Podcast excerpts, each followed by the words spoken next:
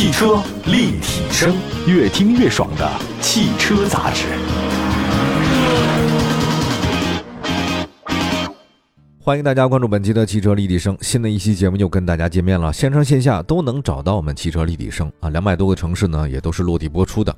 我觉得啊，有个话题啊，今天真的是不得不说了，那就是这车是三缸的发动机，你要不要买？我觉得很多想买车的人都看过类似这样的建议啊，说不要买啊，不要买，大家都说不要买，也不知道是为什么不要买。那其实很长一段时间以来啊，也算是一直以来，三缸发动机呢在市场上争议实在是太大了啊。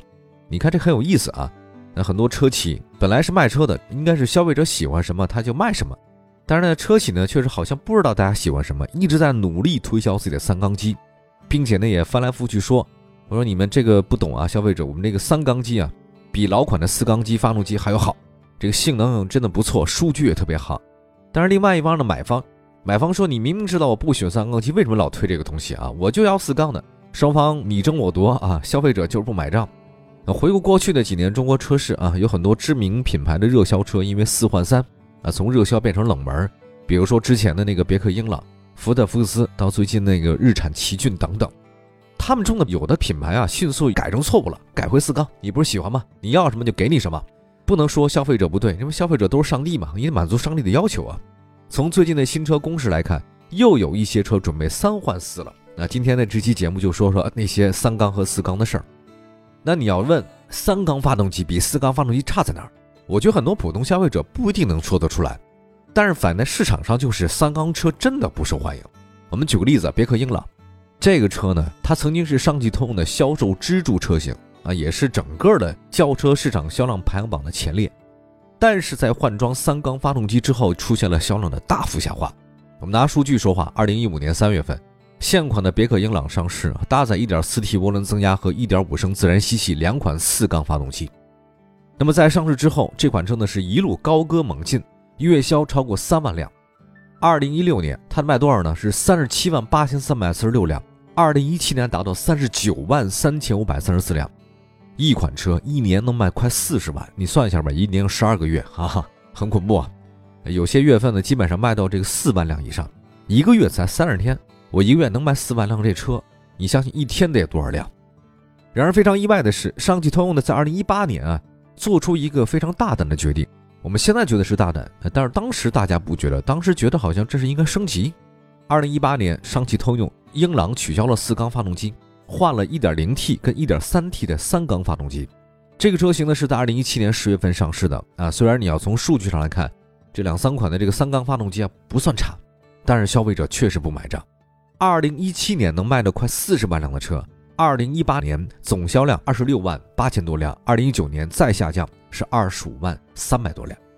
你要这么说的话，换缸之后基本上的每年下降是十万辆，啊，越来越低，越来越低。那面对销量下滑的不断的颓势啊，上汽通用的及时止损，二零二零年三月份推出了搭载一点五升四缸发动机的英朗典范，销售区间呢是十一万九千九到十二万五千九。价格呢，跟 1.0T 的三缸车差不多。从2021年开始，1.3T 的三缸机升级为轻混版。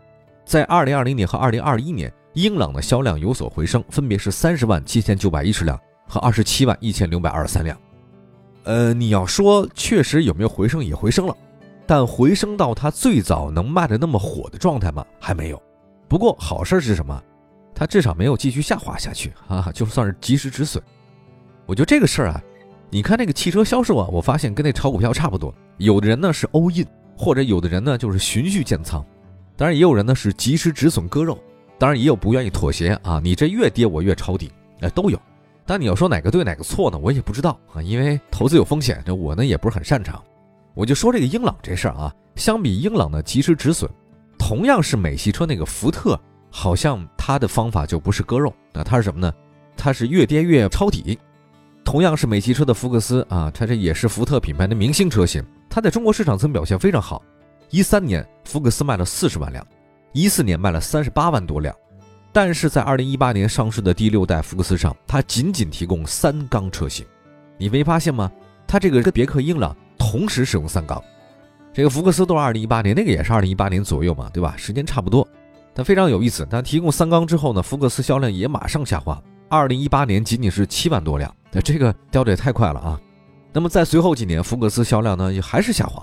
二零一九年五万九千多辆，二零二零年只有三万三千多辆。那么二零二一年去年两万四千多辆，原来这车一三年可是卖四十万辆的，现在这才才两万多辆，二十分之一了。当然你要说是不是福克斯的滞销或者说销量大幅下滑，就是因为它三缸发动机呢？这个也不好这么讲啊，因为时间过得很快嘛，它这个时间快十年了啊，也有一些车型的问题。但那客观的数据表示，这个销量啊，跟那个三缸发动机是有关系的。二零二一年年销量，福特福克斯还不如它曾经辉煌时候的月销量。那你要说还有什么呢？就是说东风日产奇骏嘛。我再举个例子啊，你说跟福克斯一样的还有它，在之前我们说过，在全系换三缸机以后，日产奇骏原来曾经是明星车型，现在是市场的冷门车型。为了止住销量颓势，日产呢甚至让上一代的奇骏在郑州日产复产。但是你我们检测到的数据的话，发现你伤害过这个市场之后吧，基本上你在恢复这数据呢不太乐观啊，所以我老觉得破镜重圆，它还是有裂缝，这没办法。那么相比福特、通用和日产的激进，丰田选择了稳妥，它没有全系上马三缸，它呢也想推，因为三缸的这个便宜嘛，成本低，车价就会低啊。那只是推出了三缸车型试水，呃，丰田有意思啊，它推出了三缸1.5升、四缸 1.2T 和1.8升的混动，你看。有三缸的，有四缸的，还有那混动的，我什么都给你有，哎，肯定有一款适合你，就跟那天团似的，对吧？数据显示，卡罗拉二零二一年销量呢是三十一万八千三百零三辆，其中一点二 T 的那个车型就是四缸机卖了二十万辆，一点五升那三缸卖了四万多辆，差很多。你这个三缸机只卖四万多辆，甚至不如丰田提供的一点八那混动六万八千多辆。你看就明显出来了，大家选择是首先选四缸，然后选混动，然后再选你三缸机。那么你雷凌呢？雷凌差不多哈，这个跟卡罗拉很像，1.2T 哈，就是它那个车型四缸机卖了十二万多辆，1.5升的三缸只卖两万多辆，也就是零头。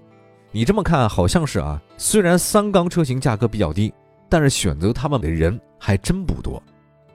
哎呀，就是说很多车企啊，对自己的三缸发动机啊，那信心是非常满的。那从数据各方面来看啊，都有竞争力，但是市场碰壁以后呢，就得低头了。呃，不仅是这些国际品牌啊，这个有些自主品牌也差不多。比如说吉利就有三缸天团、缤越、缤瑞和 icon 都推出了四缸车型了，这没办法啊。缤越这个车型大家可能不太熟啊，就是因为它三缸机啊，一八年十月底上市。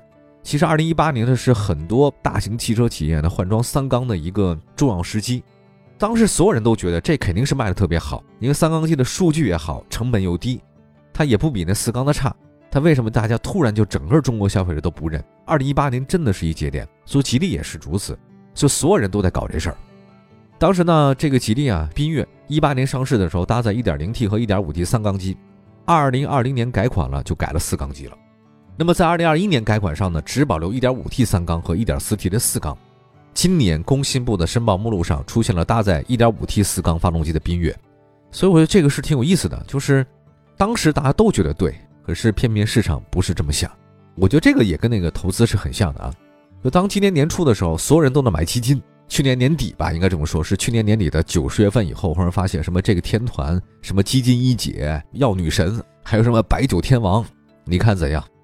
所有人都说好的时候，它是有问题的。所有人可能都不说好的时候，没准这转机就来了。就所以我认为现在是不是大家可以考虑一下了？考虑什么呢？我们一会儿再跟大家说说考虑三缸和四缸机的事情。汽车立体声，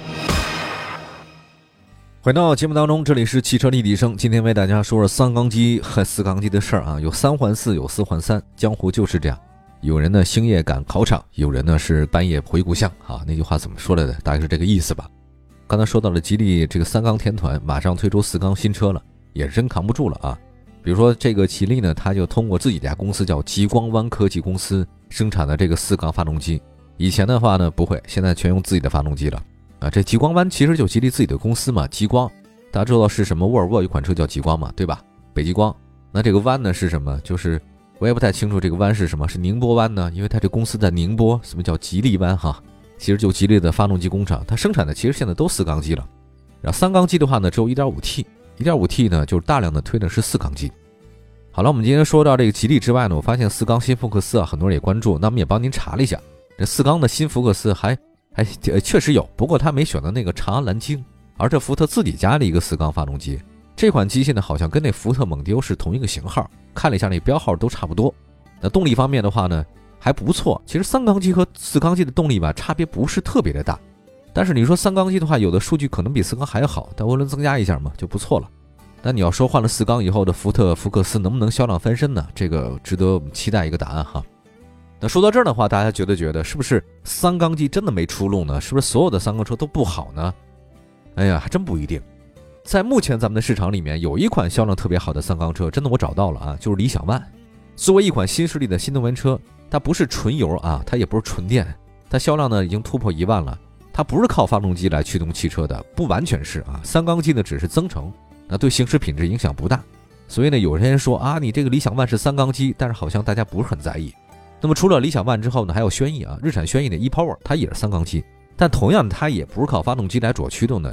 大家知道它的 ePower 嘛？日产那个相当于混动嘛。那除了这两款车以外呢，还有部分的插电的混合动力车型用三缸机，比如像吉利的星越 L、雷神 HiX 那个油电混动。呃，另外一个高端品牌的像那个路虎发现、运动揽胜极光这什么的，都好像是这个插电混动版的车型啊。我如果没记错，大家记错了可以提醒我。相比普通车型的话呢，这个新能源车采用三缸机的，好像更容易被人接受，因为它主要是电啊，你这个发动机反正是辅助。所以大家可能是比较喜欢这种配合的啊。另外呢，放眼全球市场，很多的车企呢推出了这种三缸的车型。我觉得随着技术的各种进步吧，啊，或者说大家的理念的改变，他们的性能可靠性方面真的不输同排量的四缸机。呃，我觉得大家也完全不必说见到三缸就拉黑啊，你亲自体验一下，这感觉是什么呢？就很多年以前，十几年前我们买车的时候都说日本车皮薄，呃，德国车皮厚，后来发现啊，事实证明也并不完全如此。我觉得。靠时间去检验吧，因为人他根深蒂固就会有这种执念，他这个执念真的没办法，慢慢的我体验一下可能会改变，它需要改变这个时间需要很久的时间，没办法。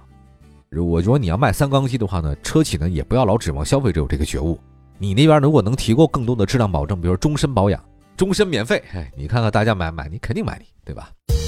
在路上，有卡车之声，相伴温暖每一天。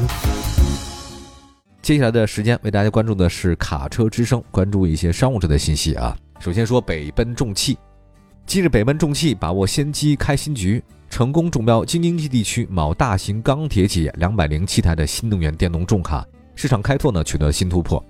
据了解，这次中标呢是继该客户二零二一年首批车辆投入运营后的延续订单，首批交付车辆的高可靠性、高效率也得到了客户的高度认可，使得北奔再次获得新订单。